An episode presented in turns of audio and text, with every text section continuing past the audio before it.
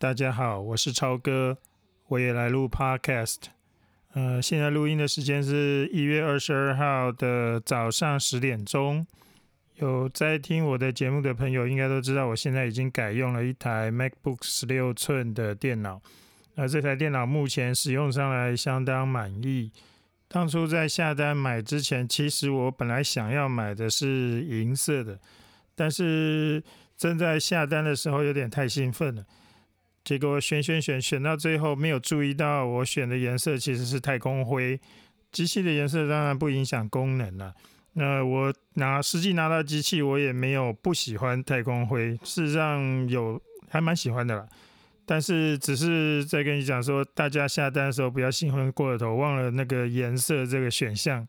你如果有看 YouTube 频道，大家在介绍这台 M1 Mac 之后。就是介绍这台机器跟 performance 之后，这会介绍的是你应该买的配件附件。那我今天也想来谈谈这个东西。那这台 M1 Max 的 MacBook Pro，就是就是新版的十四、十六寸这个 MacBook Pro，它给的各种 p o r 其实蛮多的。但是但是但是我上一集也说过，就是它其实少了一个 USB A。所以你大概第一个需要考虑的配件就是那种把 USB C 可以转出几个 USB A 的那种，有的叫 Hub，有的叫 Duck。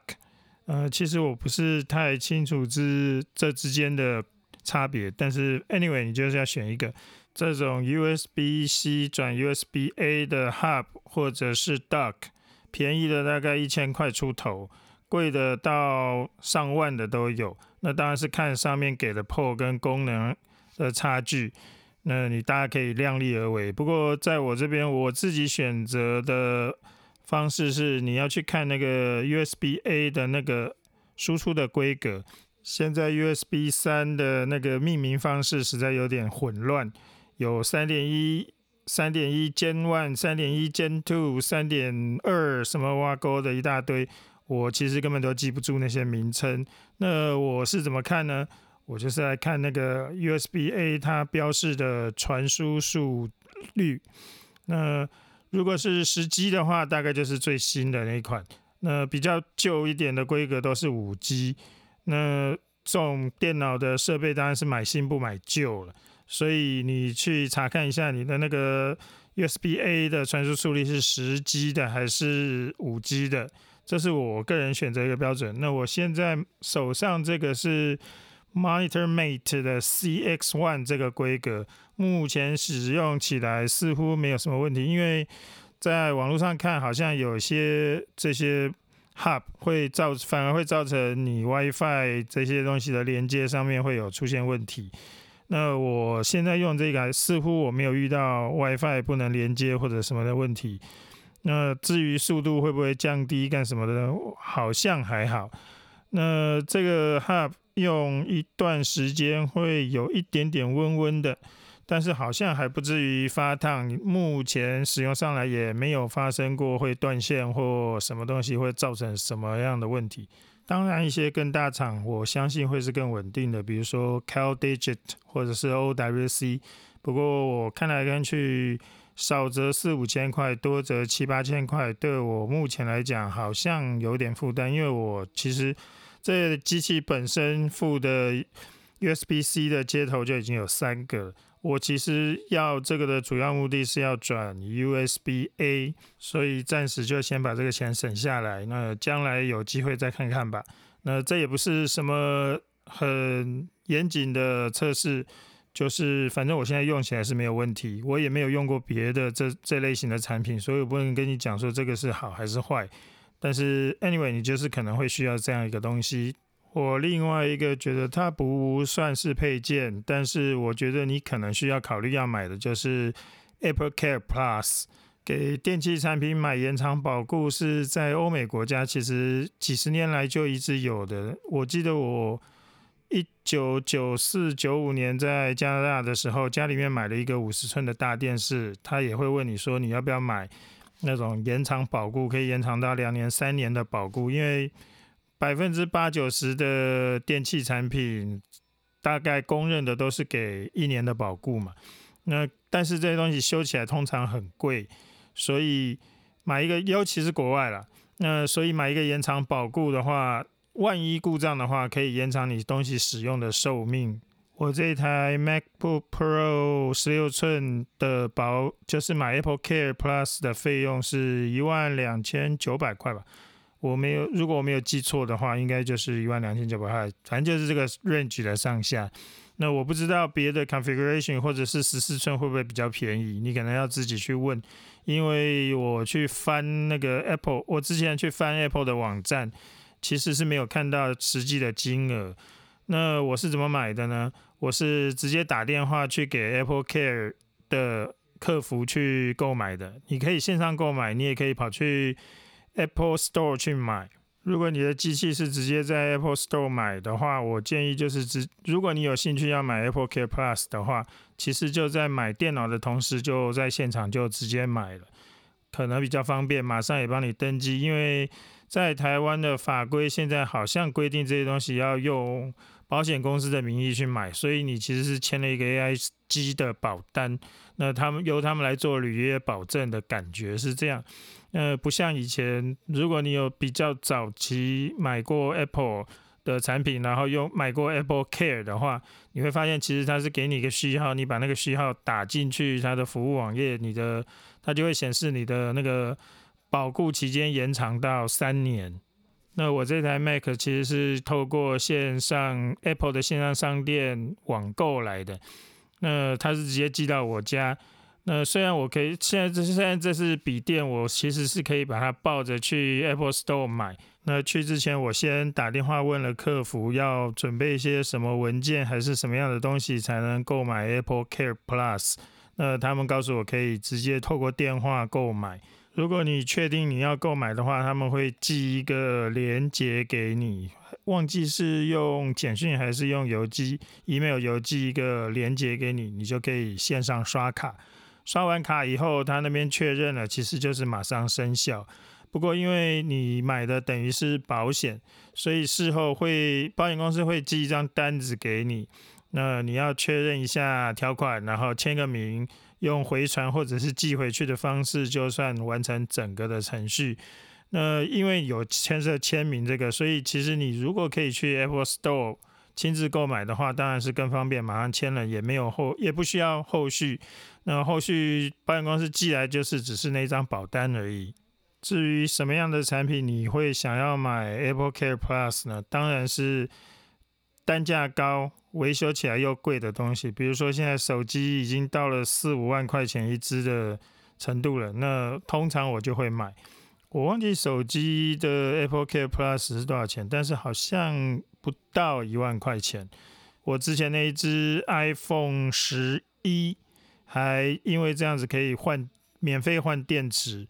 不过像我手上这只 Apple Watch 六，我就没有特别买 Apple Care Plus。但是我看到 YouTube 上面有人说那个也可以 cover 掉换电池或者什么，或许我当初应该考虑购买的。不过没有买就已经过了，就算了吧。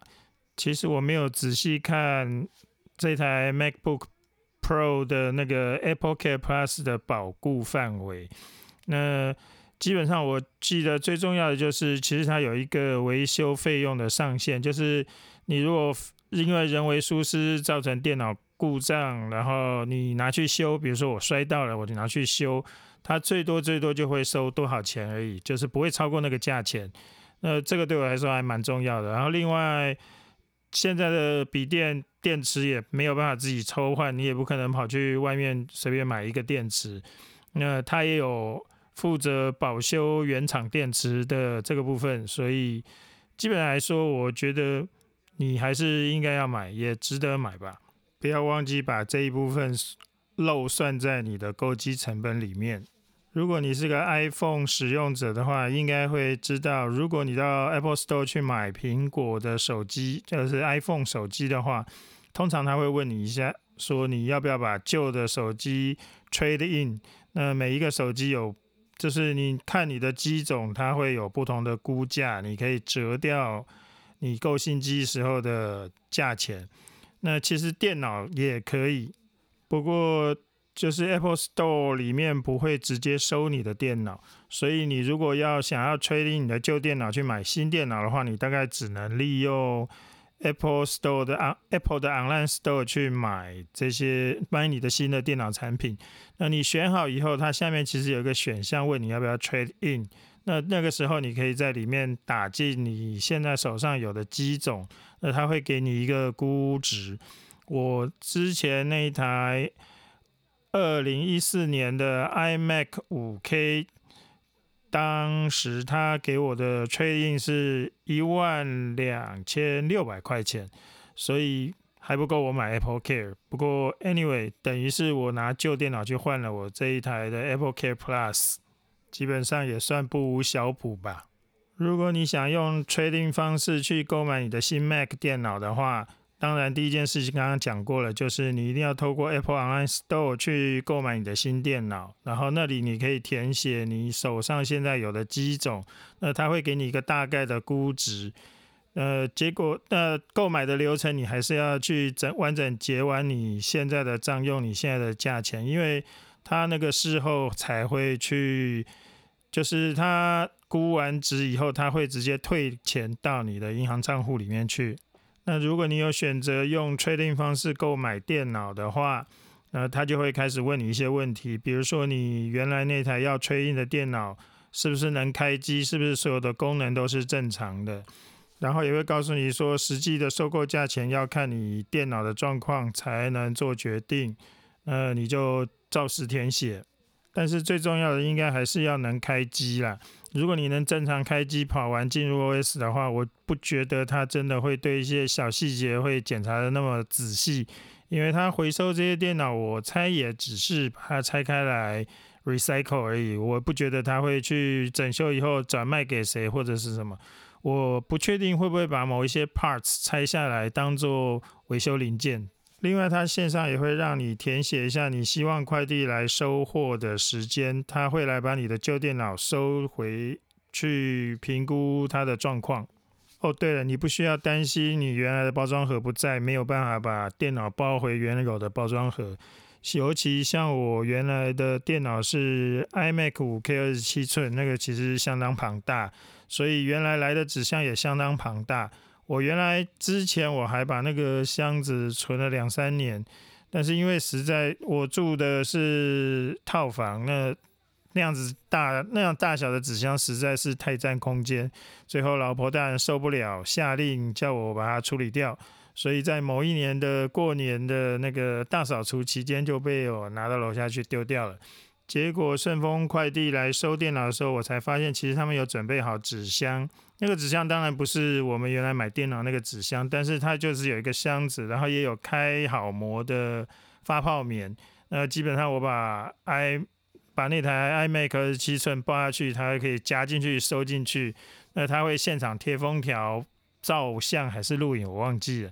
那这是他们固定的程序，以免将来有争议。如果你当初买的电脑是有附键盘、滑鼠的机种，像我的是 iMac，那你在就是回收的时候，其实你不用把键盘、滑鼠一起放进去，键盘、滑鼠你可以继续保留使用。之前有提过，就是你用催印方式购买新电脑的话，你新电脑还是要先付完全额的钱。那他把旧电脑回收以后，检验以后，再把他们估完的值告诉你，你确认没有问题的话，就把款退到你的银行账户里面。那这里有一个小插曲，就是他当初要我填，就是有发 email 要我去填一些银行讯息的时候，我不管怎么样填都会出现 fail，就是我不知道他哪一个方，不知道是检查分行代码还是哪里，就是会一直会出错，那我就是一直没有办法填完整填进去，所以最后我是打电话给客服，那由客服那边直接帮我输入。不知道 Apple 自己有没有发现这个问题，然后把那个输入资讯的网页修正一下。这次买这台 MacBook Pro，意外的和 Apple 的线上客服有几次互动。第一个是就是买 Apple Care Plus，然后另外就是这一次输入银行讯息、催印的银行讯息没办法输入，请他们手动输入等等的。呃，整体来说，我觉得还蛮满意的。我之所以觉得他们线上客服做的还不错的原因之一，是因为第一个，你不会陷入那种蛮可怕的选项回圈。我们常常碰到很多电话客服，你后面其实是电脑的，叫你说，呃，如果你要国语，请按一，什么请按二，然后你按了好几层下去，那个实在是蛮讨人厌的。另外一个就是他们的容量够大，不会像有的时候我们去打电话到某些客服的话，就是说，呃，现在所有客服人员都在忙线中，请你稍等，然后就开始播音乐，然后你在边等等等等等等，可能五分钟，可能甚至十分钟，这种实在是蛮可怕的经验。呃，苹果的客服人员大部分都有权利可以马上帮你现场解决一些问题，所以。你也不会再被转接或者要求你打到另外一个电话或者什么东西，所以整体的感受，我个人是还蛮喜欢的。当然，我是果粉也是一个最大的原因了。嗯，好喽，今天的节目我想就到此为止。呃，下一次录音我猜会是在农历过年了吧？现在离农历过年只剩下一个礼拜了。就在这里先跟大家拜个早年，希望大家都吉祥如意喽，拜拜。